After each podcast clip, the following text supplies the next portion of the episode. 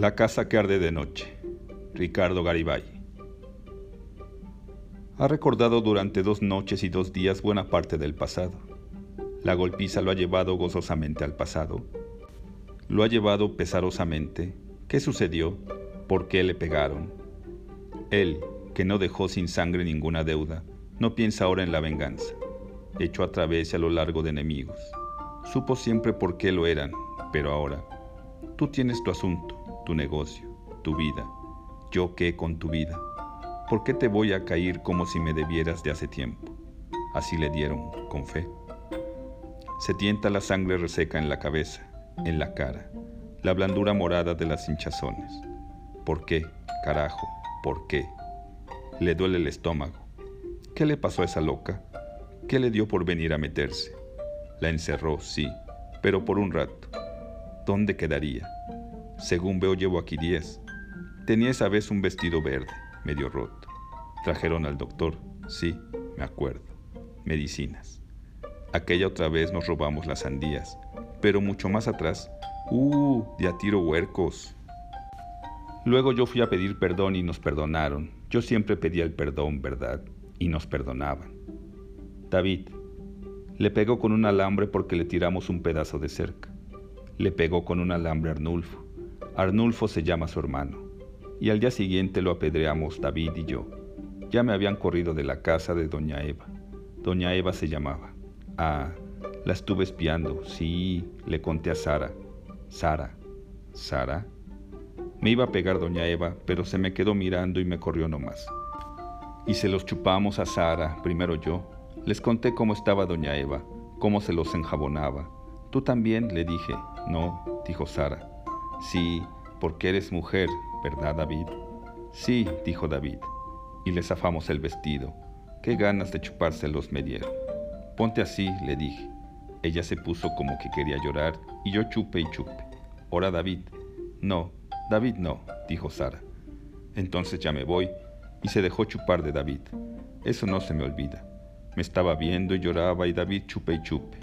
Se echó a correr y luego no quería salir. David me mentó la madre, pero mira, lo estoy viendo. Me lamentó y fui a ver a Sara por el corral de atrás. Si no sales, ya me voy de aquí y pasamos a ver a David y ya como si nada.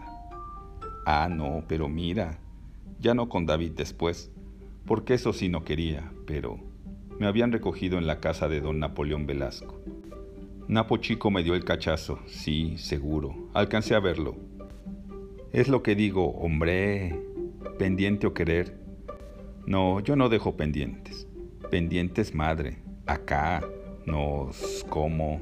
Sabe que le picaría. Napo Chico nos vio una vez. Me iba a chiflar y me la llevé al excusado. Hasta atrás y se los chupaba en el excusado y la ponía que me lo chupara. Mira, cómo se pierde. Se olvida uno, ¿no? Si eso me extrañaba. Decía que raro y más ganas me daban porque ella, Sara. Sara, Sara, ¿qué? Me dejaba que me le asomara, pero todo como no queriendo llorar, ¿verdad? Sí, como queriendo echarse a llorar.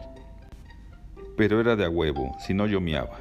Que después ella, sí, se ponía a decirme cómo se iba a casar con quién sabe quién y se iba a ir en un coche para que me diera rabia. Le pegué a Napo Chico, por si él era el del coche, o por el chisme sería cuando nos vio Napo Chico siempre le estaba regalando cosas y Sara me las enseñaba. Momento. Napo estaba enculado y todavía, si no pa' que el cachazo. Ay, pendejo Napo.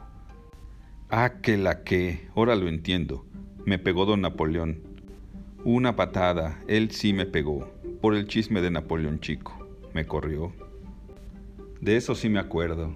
La calle larga como su chingada madre y ¿dónde te tapas del sol? Te ahogas, Sara me daba en las noches porque ya Arnulfo, Arnulfo se llamaba, sí, la tenía metida en la casa todo el día. Ah, pero me moría de hambre, sí señor. Y el papá de David chingao ni verme. Sara salía con el café y las gordas. Qué jodido entonces. ¿Cómo se me había olvidado? ¿Y de ahí a dónde?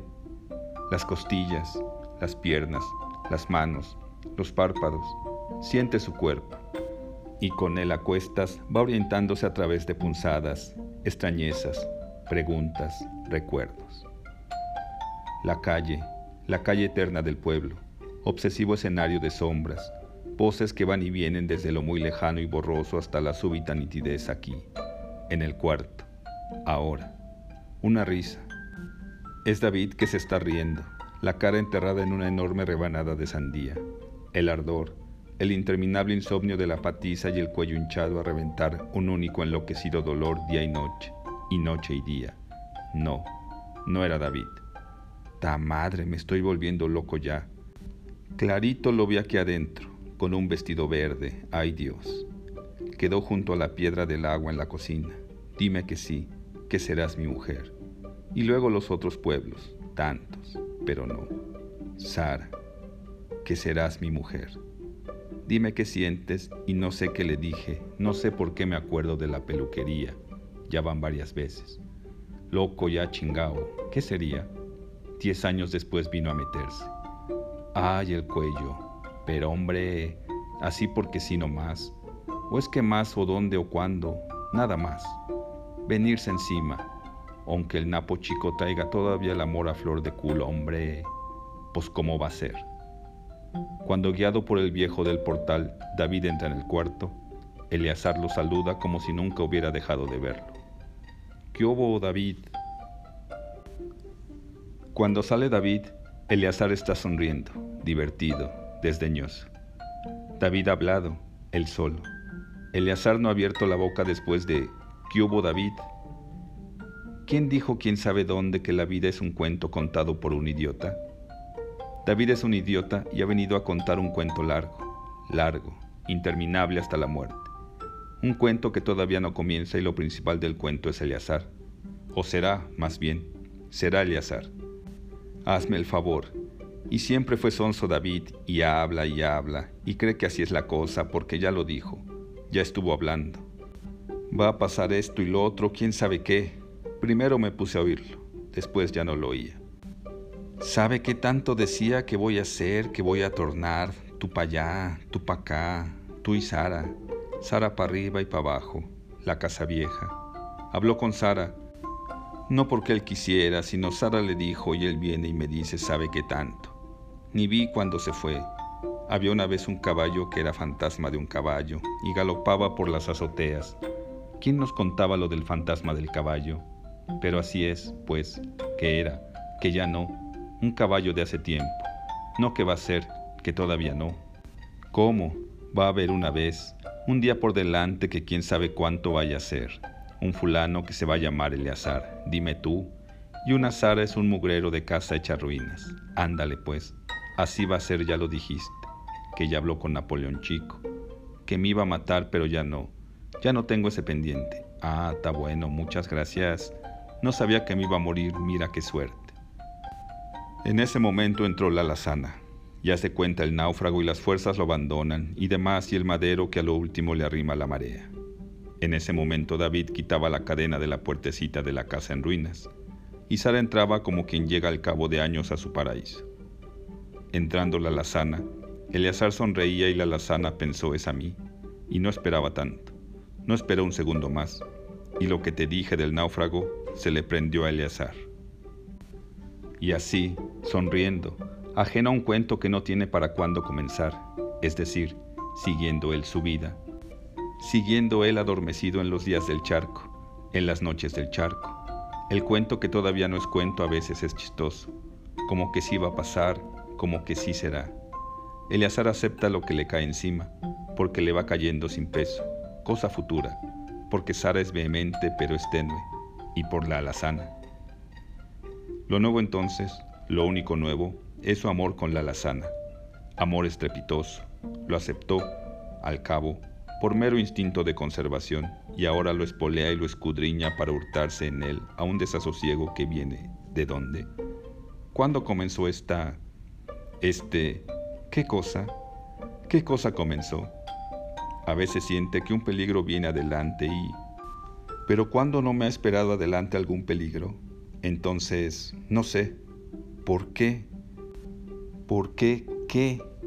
No es peligro, o no es peligro que uno sepa cómo entrarle, esto es, y no es que te vayan a matar, entiéndeme, sino que esta es tu vida o cuál otra, como si dice, esta es mi vida, este es mi pellejo, ando con él, no tengo otro, y te la van a quitar. No que te maten, sino que te quitan tu vida. Por eso nunca le hice a la droga, nunca me le pegué, ojalá me explique. A veces siente que acaba de estar en un descanso irreal, hace un momento, ahora, cómo huele la lluvia, ¿verdad? ¿Cuál lluvia? Pero mira, hubiera jurado, cómo llovía cuando llovía. Me iba a respirar al llano, el chaparral ardiendo de pura seca. Se mascaba polvo. Y sin agua va, ahí te va el agua, de sopetón la tempestad. Corríamos bien adentro del llano, lejos, y respirábamos la tierra empapada. Las nubes de polvo viejo entre el aguacerón. Hubiera jurado, ahora mismo. Clarito sentí que estaba lloviendo. En la peluquería había un cuadro, sí, un cuadro. A veces una mosca le zumba en la oreja y no quiere recordar cuándo sucedió eso, que zumbó la mosca por primera vez. ¿Por dónde iba él o iba zumbando la mosca? Incesantemente, con la lazana, todo esto desaparece, pasa, y lo de siempre, el vacío lo tranquiliza. Así está bien, no le muevas. Y solo para estirar un poco las piernas o por oír un poco del ruido del charco, a veces va a asomarse a la casa. Digo, es un decir, ahí está la casa a la entrada del pueblo. Yo voy y vengo por el camino. ¿Qué me voy a asomar? La casa ruinosa a la entrada del Chapul era la casa de los padres de David. Sara no puede ir a ninguna parte. En ninguna parte hay sitio para Sara, como no fuera el cuarto donde la había metido Eleazar. David le dijo a Eleazar, la voy a llevar a la casa vieja. Ándale pues, pensó Eleazar, y vas allá. Lieser, dijo David, te das tus asomadas, desde hoy estará viviendo allá. Mañana ya puedes asomarte. Seguro, pensó Eleazar, ya mañana me asomo. ¿Cómo no me lo dijiste antes? Voy corriendo. No sabía ni remotamente de qué casa vieja le estaba hablando David. Claro, claro, la casa vieja. Ni siquiera se preguntó. ¿Qué casa vieja? Y sí, sabía. Y allí estaba Sara. La primera vez que fue a Sara asomarse, la vio trabajando. Se paró junto a la puertecilla. Sara arrancaba hierbajos, quemaba ramazones. Vino derecho a él. Se veía hirviendo de sol. ¿Cómo estás, Eleazar? Le dijo y le sonrió mirándolo a los ojos. Cuando de sopetón revienta la tempestad, los niños corren hasta muy adentro del llano, y cogidos de la mano, ciegos de agua, aspiran el polvo viejo entre el aguacerón. Las palabras entraron en Eleazar devastándolo todo, con poderosa dulzura. No supo Eleazar que sin poder moverse, desencajado casi, había estado viendo los labios de Sara, ese brillo blanco, sus dientes. ¿Estás quemando hierbas? preguntó en plena tempestad, completamente envuelto en una nube de polvo que subía agarrándose al aguacero 17 años antes. Aspiraban el polvo y se sorbían el agua de la cara, el agua del cuello, se abrazaban para resistir la fuerza del aire y de tan juntos se besaron. Se besaban, esa vez aprendieron a besarse. No supo que preguntó de nuevo, ¿estás quemando hierbas? Porque estaba diciendo, diciendo adentro el peluquero me dejaba ver el cuadro cuando no había gente. Dichoso el que un día, si llegaba el día, sabrá del mar, de un pequeño cuadro de mar cargado de moscas, y de tus ojos, mares, y de mi amor, su amor que quien iba a pensarlo viene desde lejos. Yo te quiero, dijiste, le dijo. Te dije, yo te quiero. Ay Dios, pero hace tanto tiempo.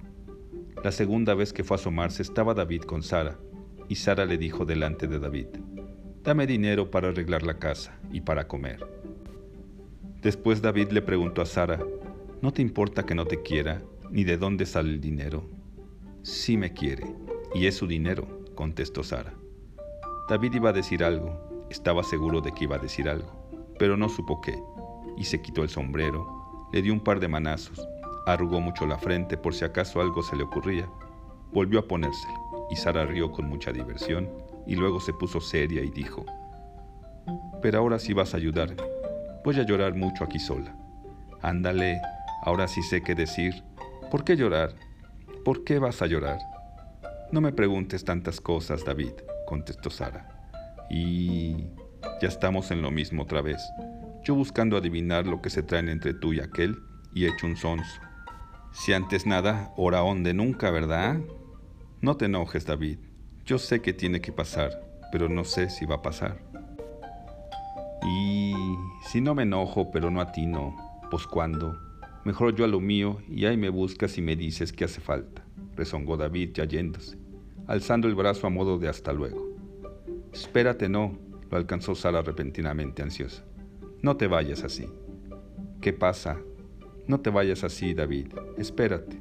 Lo cogió de la manga, como si el rezongo de David, su agraviado hasta luego, hubiera macizado la soledad que la rodeaba. El no saber qué, ni cómo, ni para cuándo, y ella sola, ahogada de amor forzosamente inmóvil, mudo, amarrado a una maldecida y última espera forzosamente gentil, tierna, tenue, casi impalpable. Una espera que se saciaría revolcándose, desgarrándose y aullando, asesinando de un solo tajo a todas las putas del charco, a diez años impenetrables de Eleazar, inyectando en Eleazar desesperadas brujerías de ternura y rendición. Y David que se iba fue de pronto la gana de no seguir en una pesadilla espantosa y decir yo soy esto y yo soy también esto otro. De verdad, yo soy y estamos todos en la vida. No estamos todos locos ni muertos. Cálmate, huerca. No, David, ¿qué quieres que te diga? Si no sé qué, yo misma no sé qué. Ahora que le pedí el dinero se me salió. No lo había pensado. De repente oí que se lo estaba pidiendo, no sé para qué, no sé por qué. Bueno, huerca, está bien, no brinques, está bien. No, David, déjame decirte lo que pasa. Si no, ¿quién? Si tú no me ves, entonces ¿quién? Ahorita necesito hacerme fuerte, si no, me muero. O peor, me vuelvo a quedar esperando y me he muerto todos los días diez años esperando. Tú sabes que Él es todo, todo, que yo por Él desde que recuerdo, y es igual ahora, siempre ha sido igual. No ha pasado ni tantito así, David. Yo vivo como muerta si no lo veo, y ya lo volví a ver, David. Ya está aquí. Huerca, Sara, Perdóname pues, aquí estoy, lo que tú digas, cálmate ya. Me fueron a avisar, lo vi pasar y ni se volteó a la casa, ni siquiera vio la casa. No sé cómo pude. Corrí a esperarlo, eso sí sé, sí sé que lo único que quería era que me encontrara, decirle que ya había regresado y yo lo estaba esperando. Si tú hubieras visto, David, como si me hubiera visto ayer que me hubiera dicho mañana vengo como si yo fuera otra mujer de esas miles, ni me veía David, ni siquiera me le había olvidado, hasta que vi que me miró como te he contado tantas veces que tú me dijiste ya deja de contarme esa soncera. Esa tarde en la cocina te la he contado.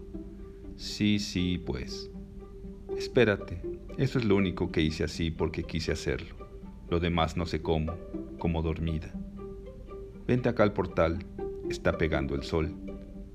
Tira de ella, pero ella no se mueve, se zafa y sigue, a la mayor velocidad que le es posible. Como dormida, como si no fuera yo, es otra que está lejos y hace las cosas. Piensa y piensa y piensa y piensa. Cuando te fui a ver no sabía qué iba a hacer. Te dije que me ayudaras, pero sí sabía. Quiero decirte sí y no, porque no era yo cuando iba llegando al charco, por el llano, yo estaba soñando que iba al charco por el llano, David. Yo no iba, David, ni miedo tenía. Me dormí en el cuarto ese y te mandé llamar y oía que decían las mujeres, está ida, está embrujada, mírenla.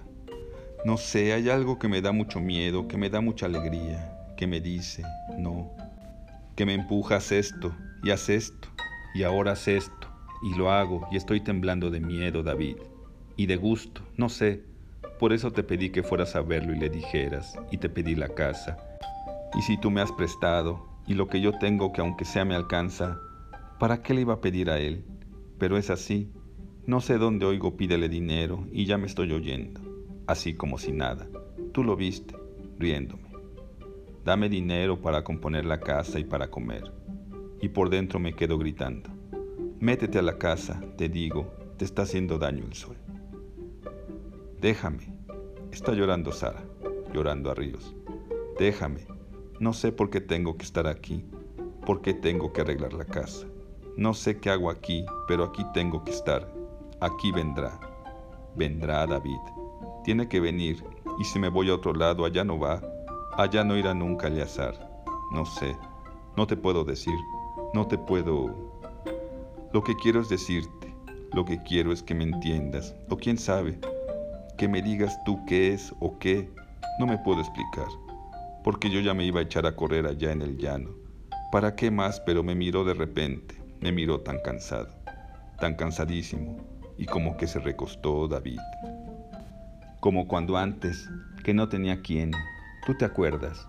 Perdóname que esté chillando, no sé, él se acordó de todo. Él no sabe, pero se acuerda de todo y no sabe. Como aquella vez que me dijo, yo te quiero. Sí, pues, ya me contaste. Vente. No, espérate. Pero se le olvidó todo otra vez, allá mismo. Cansadísimo. Cansadísimo. Tengo que, no sé, David, no sé. A veces pienso, lo tengo que despertar. Tengo que ir al charco. Yo le pedí a Napo Chico, lo fui a ver. Bueno, me lo tropecé y le dije. Napo Chico no me creyó, pero fue. Tú fuiste a ver a Napo Chico, le dijiste, otro día en la mañana a las 11 llegó Napo Chico al charco, según había convenido con Sara. Según Sara había convenido con ella misma en voz alta en plena calle cuando detuvo a Napo. Por si las moscas, se enteró primero de que acababa de llegar el médico y estaban curando a Eleazar. Luego preguntó en qué cuarto estaba Sara, porque ya sabía que no estaba en el chapul.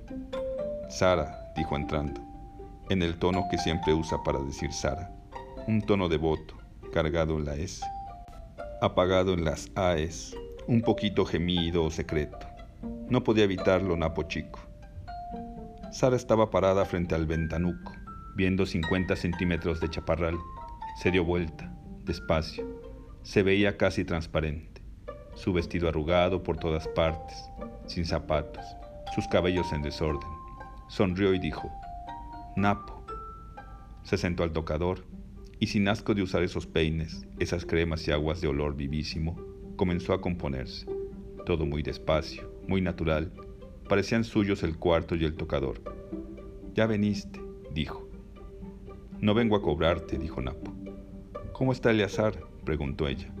Lo están curando, contestó Napo. Napo la veía en el espejo, fijamente, y dijo, vengo a ver que me cumples, de todo lo que me prometiste, lo que quieras cumplirme. Ella parecía muy atenta al peine y a sus cabellos. ¿Por qué Sara? preguntó Napo. Ella desvió su mirada y la puso en Napo, en el espejo. Se veía triste. Napo. Su tremenda corpulencia se veía aterida, y Sara como si no le debiera nada a Napo, solo, sí, casi transparente, y los labios borrados, unas líneas apenas. No te engañé, ¿verdad, Napo? No, no voy a cumplirte nada. Está bueno. Napo se mueve por el cuarto, va a asomarse al ventanuco. Napo, cierra los ojos, Sara, deja las manos en el regazo, abandona sus hombros, su cabeza. Yo sabía que no te estaba engañando y sabía que de todos modos ibas a venir, ibas a hacer eso. Y que yo te iba a decir que no te daba nada. Está bueno, dice Napo viendo 50 centímetros de chaparral. Yo también lo sabía. Sí, dice Sara inclinando más la cabeza, buscándose, buscando ser menos y menos. Así, siente la enorme mano de Napo en los cabellos. Es tan poderosa y ruda la mano que crujen los cabellos bajo la dolorosa caricia. Y Sara no se mueve y piensa si esto fuera todo, si fuera feliz tentándome los cabellos. ¿Por qué, Sara? Sara oye la voz a la altura de sus orejas. Se endereza sorprendida, casi asustada. No sé. Tenía que ser, ¿verdad? No sé, pero sí, tenía que ser. Tenía que ser, si no, ¿cómo, verdad? Si apenas si se fue a asomar al chapul y ya tiene aquí meses y un día pronto se te va otra vez, ¿verdad? Asiente Sara muchas veces hurtándose a la fija mirada. Lo que no voy a entender nunca, Sara, es qué tiene que ver lloverle porrazos a un fulano para que mire a una mujer, para que sepa pues que la quiere, porque así es, El único que no lo supo nunca fue él, porque siempre ha sido muy pendejo. ¿Qué tiene que ver? Yo siento que lo puedo decir, pero... pero no sé cómo. Si es que no eras tú, Sara, no eras tú allí en la calle contándome cosas, prometiéndome quién sabe cuánto. Cuando una mujer esto ya lo he visto trae una cosa, un cuento, trae un quehacer para la vida, así es, no es ella. Hace cosas que no son de ella, por tal de arreglar su asunto. Yo así te sentí, por eso le pegué de verte así. Nunca se mereció el hijo de su puta madre. Se golpea una mano contra otra Napo y dice en voz muy baja, muy ronca. Yo que diera, Sara, Sara, yo que diera, cómo no lo maté. Perdóname, Napo, dice Sara sollozando sobre sus manos, al cabo de un tiempo. Napo ya no está, la puerta del cuarto está abierta. Y no me importa, David, no me importa. Que me estoy volviendo. Es como si el diablo me estuviera diciendo lo que va a pasar o no. No lo que va a pasar, lo que hay que hacer para que pasen cosas. Las que sean, horribles o malas o que me avergüenzan. Las que sean. Pero no sé qué cosas van a pasar. Y como sí sé, me da mucho miedo porque es cosa del diablo y me pongo a llorar todas las noches. No hago más que llorar todas las noches porque ¿qué voy a hacer si no pasa nada? David, no me puedo mover de aquí, no hay otra casa más cerca del charco. Llora entre convulsiones a pleno sol. David la va llevando hacia la casa, quitándole el sol con el sombrero, y ella va balbuceando. Y yo sé ese cansancio, yo no sé si se le va a quitar, porque no me puede ver, no me ve, no me mira. Con ese cansancio no me mira. No hiciste nada, Sonso, mía nomás.